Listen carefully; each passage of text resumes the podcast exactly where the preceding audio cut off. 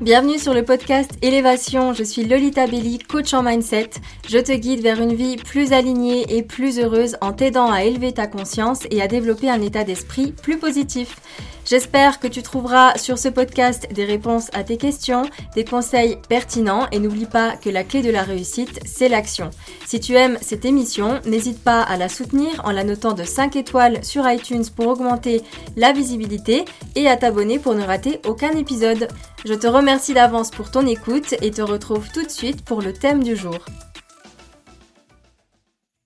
Hello à toutes et à tous, bienvenue sur ce nouvel épisode où je vais vous parler de procrastination, la fameuse. Euh, personnellement, elle a longtemps été ma meilleure amie. Pire ennemie, je ne sais pas trop. En tous les cas, c'est un sujet que je connais bien. Euh, le plan Netflix, chocolat chaud, canapé, au lieu de faire sa séance de sport, de travailler, euh, d'étudier, peu importe qui est sur ta liste de choses à faire, ben moi, ça a longtemps été mon habitude. Alors, qu'est-ce que la procrastination? Que se passe-t-il dans notre cerveau et comment faire pour enfin en arrêter avec cette procrastination? Les réponses dans cet épisode.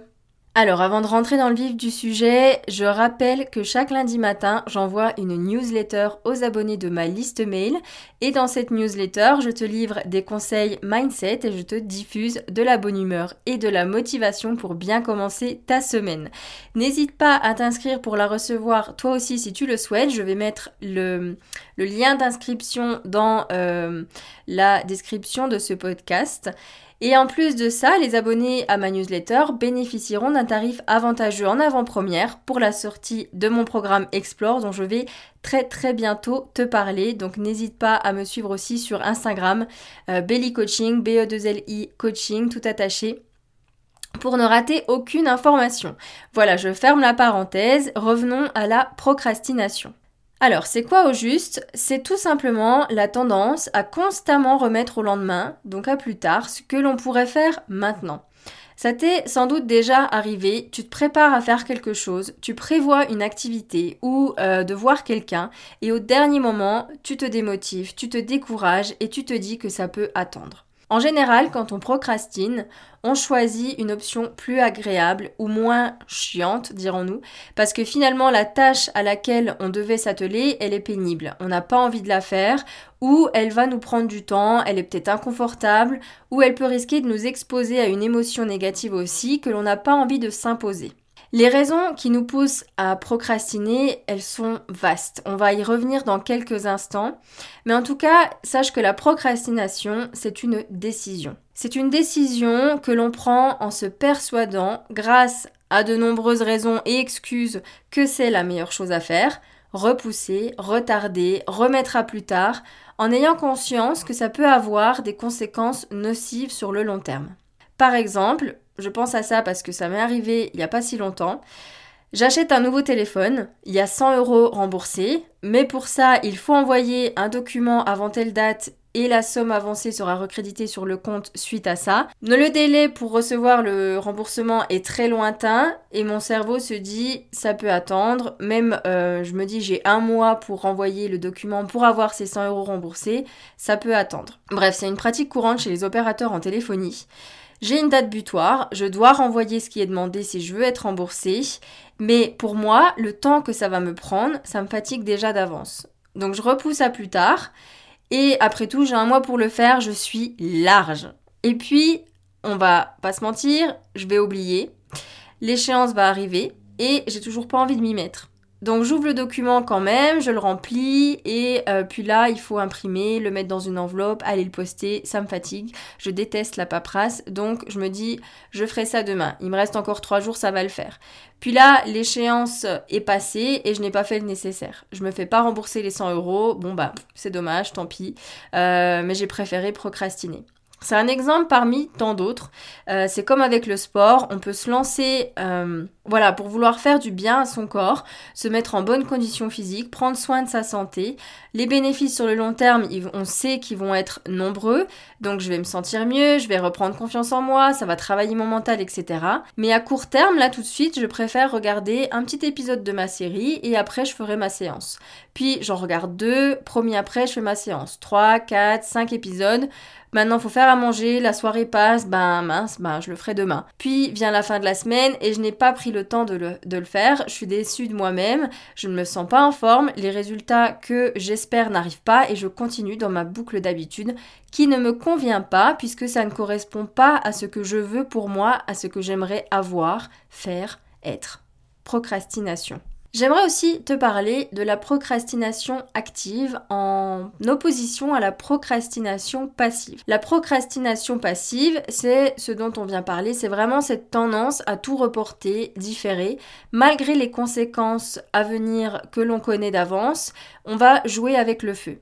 Dans le cas de la procrastination active, on choisit plutôt de se donner du temps pour réfléchir. Ça correspond pas mal aux personnes qui fonctionnent mieux sous la pression, qui ont besoin de ce sentiment d'urgence pour être productive et efficace, euh, ce qui est mon cas à moi par exemple. La différence, c'est que dans le premier cas, la procrastination passive, la personne, elle va souffrir de ce comportement, elle va se sentir bloquée, paralysée dans des habitudes qui ne lui font pas du bien sur le long terme, qui vont l'empêcher d'atteindre son plein potentiel et d'obtenir les résultats qu'elle souhaiterait pour elle-même. Dans la procrastination active, c'est toujours intentionnel, c'est toujours un choix de procrastiner, c'est toujours une habitude, mais c'est pour faire ce que je dois faire à un moment plus adapté pour moi et à mon mode de fonctionnement. Donc je sais que j'obtiendrai des résultats satisfaisants même si je m'y prends au dernier moment. J'ai confiance en mes capacités à me bouger au dernier moment et à être performante, efficace dans l'urgence. Alors est-ce que je pourrais faire mieux?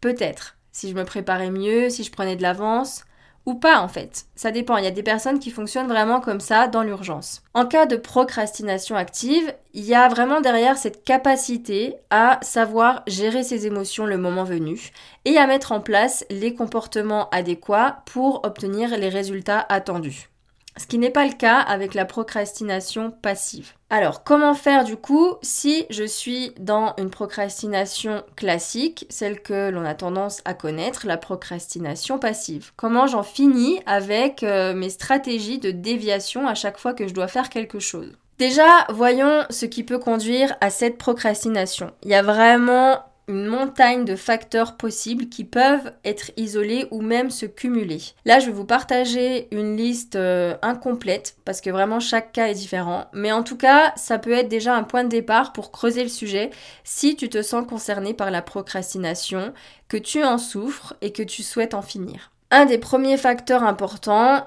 dans la procrastination, ça va être l'exposition stress et à un stress prolongé, que ce soit au travail, en privé.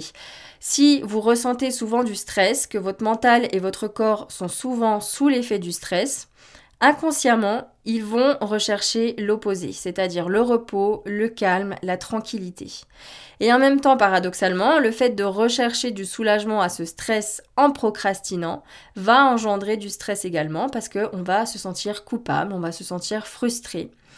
Donc c'est fortement lié au deuxième facteur euh, qui explique la procrastination et qui est l'instabilité émotionnelle, une mauvaise gestion des émotions. Le fait d'être constamment dans une montagne russe émotionnelle peut amener à la procrastination.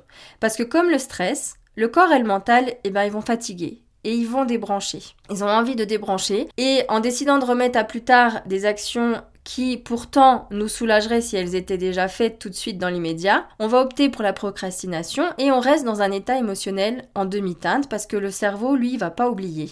Quelque part dans un coin, il va se dire que j'ai quelque chose à faire. Ça va rester en arrière-plan. Donc je vais procrastiner, mais je ne vais pas être complètement sereine. Donc ce qui nous amène au troisième facteur, la rumination mentale, qui peut elle aussi être provoquée par le stress et les émotions négatives. On a juste envie de stopper le flot de pensée euh, qui se passe dans notre tête et de se rabattre sur des activités qui ne vont pas être énergivores mentalement. On n'a plus envie de penser à ce qu'on devrait faire, aux tâches qui nous attendent. Si on est euh, dans un profil de procrastination active et qu'on décide par exemple d'aller se promener plutôt que de faire son ménage, son repassage ou, ou toute autre tâche du quotidien, c'est ok parce qu'on sait qu'à un moment donné on va s'y mettre.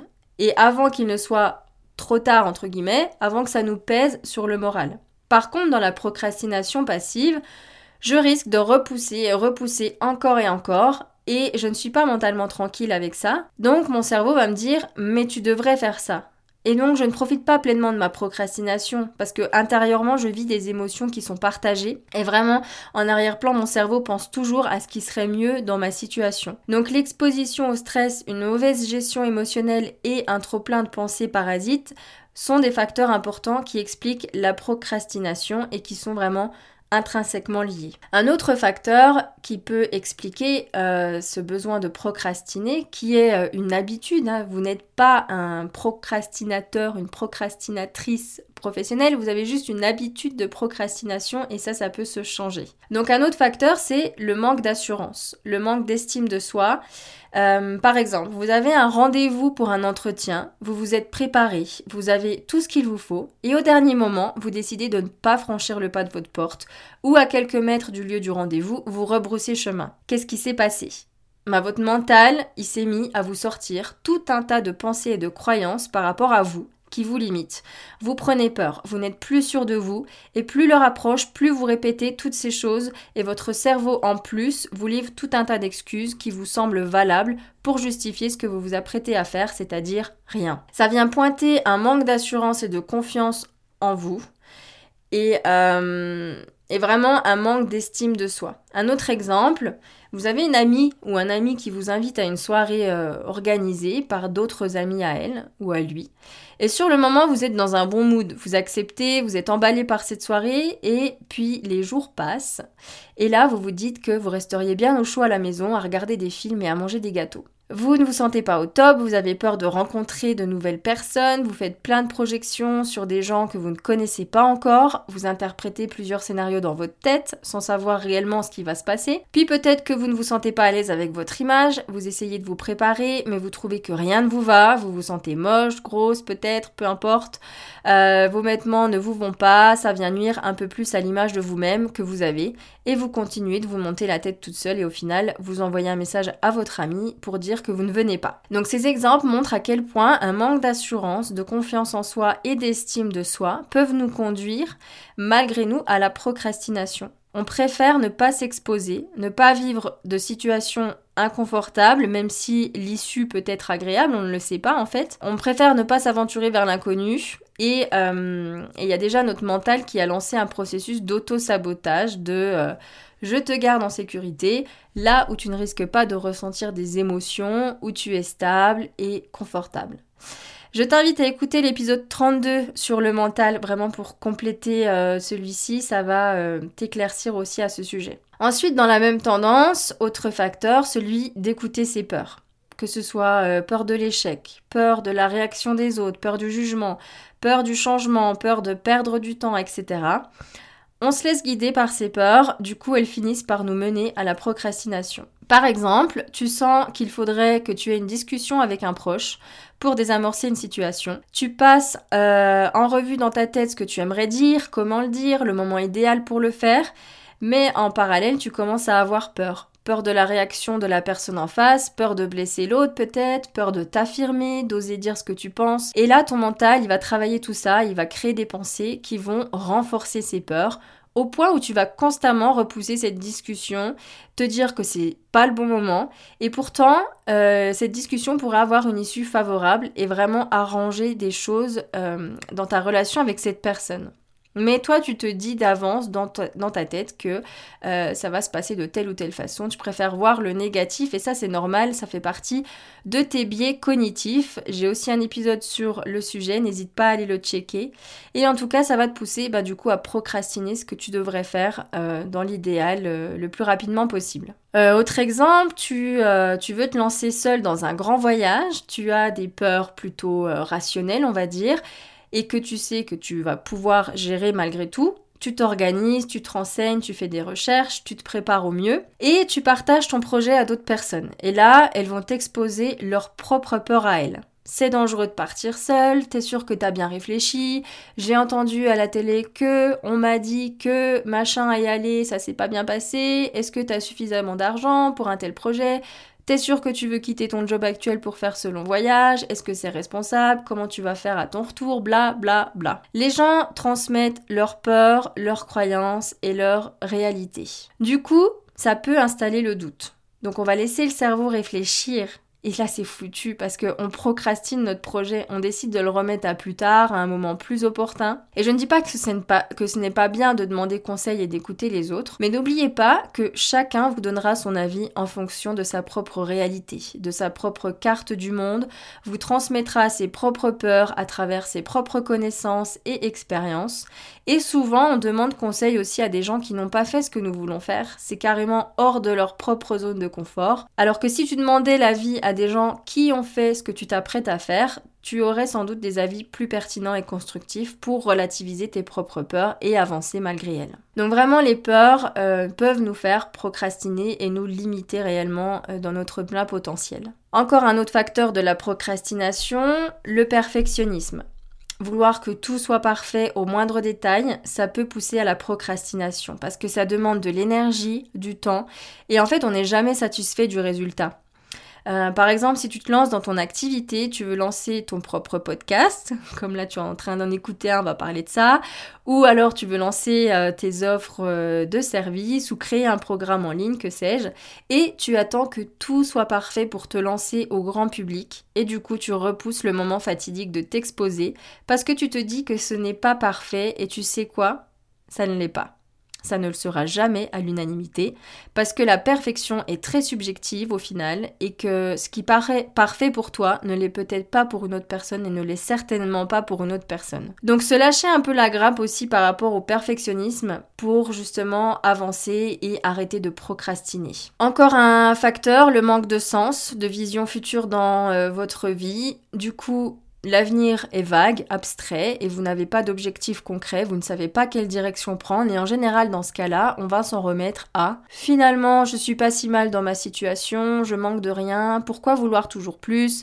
L'idée même de vous fixer des objectifs vous rebute parce que vous ne savez tout simplement pas quoi faire vu que vous n'êtes pas connecté à une vision pour vous-même et, à votre futur vous. Vous n'êtes pas connecté à vous-même et à votre futur vous. Il en résulte que euh, on vit le moment présent, ce qui n'est pas une mauvaise chose bien sûr, mais à trop vivre euh, le moment présent, vient le moment justement où le temps passe et arrivé 50 ans, on voit plus le temps qui nous reste, mais le temps qui s'est déjà écoulé. Il n'est jamais trop tard pour commencer à vivre sa vie de rêve, mais si tu écoutes ce podcast, autant commencer maintenant pour ne pas avoir de regrets plus tard. Il y a encore plein de facteurs possibles, comme le fait d'avoir des choses à faire qui vont être trop loin dans le futur ou sans date limite, ou encore d'être en manque d'énergie, de se sentir fatigué, aussi d'être d'être facilement distrait et d'avoir du mal à se concentrer. On pourra en parler pendant des heures, mais bon, le but de cet épisode, c'est aussi de vous apporter des solutions et je pense qu'on a déjà vu pas mal de facteurs euh, dans, dans la liste que je vous ai euh, présentée précédemment.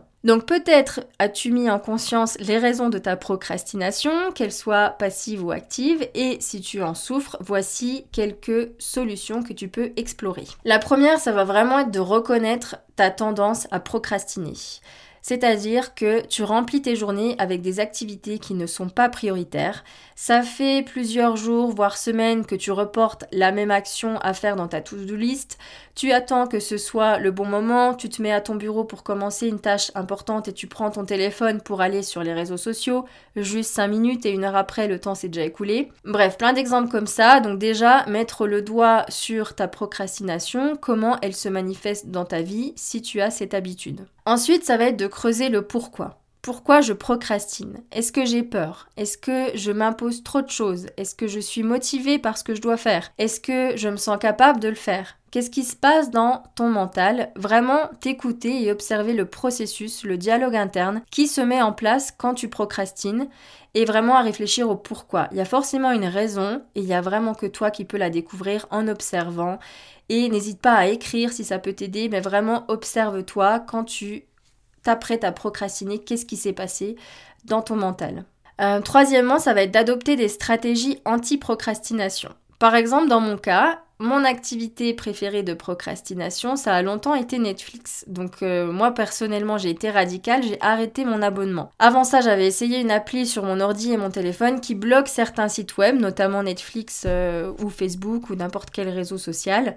Tu choisis ce que tu as envie de bloquer et quand tu veux t'y connecter, tu ne pourras pas pendant en tout cas la plage horaire que tu auras décidé. Par exemple, si de 8h euh, à 18h, tu as dit à l'application que tu veux que Facebook soit bloqué, tu auras beau aller sur le site facebook.com entre 8h et 18h, tu ne pourras pas y accéder. Et quand je me suis sentie capable de gérer à nouveau euh, d'avoir Netflix, je l'ai remis. Autre exemple, si tu as du mal à te lever le matin, à repousser ton réveil alors que tu as des choses à faire, tu peux mettre ton téléphone dans une autre pièce. Pour l'arrêter, tu n'auras pas d'autre choix que de sortir du lit.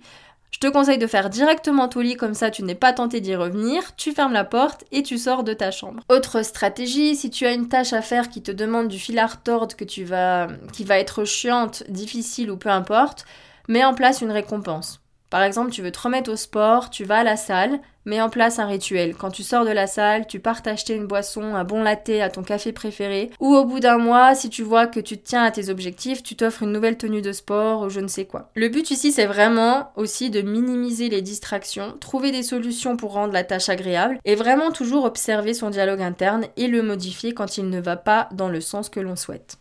Ensuite, euh, très important, vous entourez de personnes qui vous inspirent à passer à l'action. Regardez des vidéos, écoutez des podcasts de personnes qui vous inspirent, qui vous mettent dans une belle énergie proactive d'action. L'énergie, qu'elle soit positive ou négative, elle se transmet, donc assurez-vous d'être entouré le plus possible de personnes qui vous élèvent. Aussi, apprenez à simplifier. On a tendance à se compliquer beaucoup trop la vie, à vouloir faire mille et une choses, à rajouter des tâches, des actions, à vouloir toujours plus. Donc demandez-vous quelle serait la première chose à faire la plus simple et concentrez-vous sur celle-ci jusqu'à ce qu'elle soit accomplie. Ensuite, vous passerez à la suivante. Avant-dernier euh, avant -dernier petit conseil, fixez-vous des objectifs réalisables et avec une deadline, une date limite. Imposez-vous des échéances qui ne sont pas trop loin dans le futur, sinon votre mental, il abandonne déjà. Et enfin, faites le point sur votre temps, comment vous l'utilisez. Notez, par exemple, toute cette semaine ce que vous faites absolument tout et voyez à la fin de la semaine à quoi vous allouez votre temps. Faites, une sorte d'audit de votre temps et vraiment vous allez voir, vous pourrez avoir des surprises à,